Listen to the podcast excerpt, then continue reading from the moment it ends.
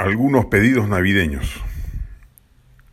Primero, que el presidente Castillo sufre una descompensación grave, que vea de cerca la muerte y así tal vez se ilumine respecto de las graves responsabilidades que le toca desempeñar y a futuro las ejerza por ende con sentido de responsabilidad y con la entereza moral que hasta ahora, en casi cinco meses de gestión, no logra exhibir. Segundo, que la derecha peruana sea capaz de construir una pronta alternativa electoral distinta a la fórmula tripartita ya desgastada de Keiko Fujimori, Rafael López Aliaga y Hernando de Soto. Se necesitan nuevos cuadros, voces frescas, propuestas originales y seductoras capaces de contrarrestar la demagogia implícita en la mayoría de propuestas radicales de la izquierda peruana. Tercero, que algún día la izquierda nativa entienda que puede ejercer un gobierno de cambios estructurales sin afectar la economía de mercado y el flujo capitalista normal. Ya le costó, en el caso peruano, cuatro décadas aquilatar el valor de la democracia.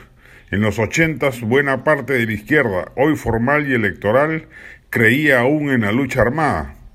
Ojalá le cueste menos tiempo entender que la dinámica de las inversiones privadas es el motor de la economía, sin el cual no hay políticas sociales ni redistributivas posibles.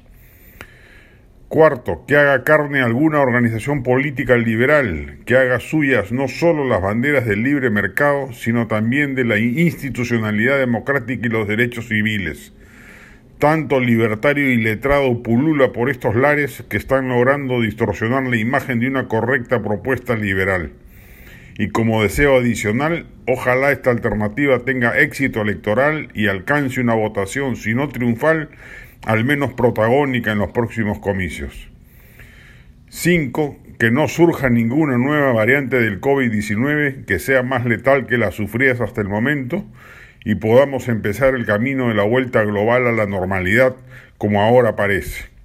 Lo ocurrido ha sido de espanto y va a dejar huella en varias generaciones durante el siglo que corre.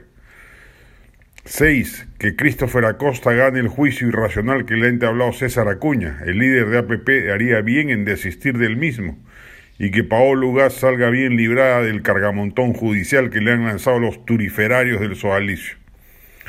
7. Por último, que este año entrante campeón de la U, preparando el terreno para el que debe ser un año triunfal imperativo como es el 2024 en las celebraciones del centenario. Felizmente los de Greco ya perdieron poder, ojalá salgan inclusive como corresponde de acreedores y por ende se puede esperar un manejo administrativo no solo decente, sino con la camiseta crema bien puesta.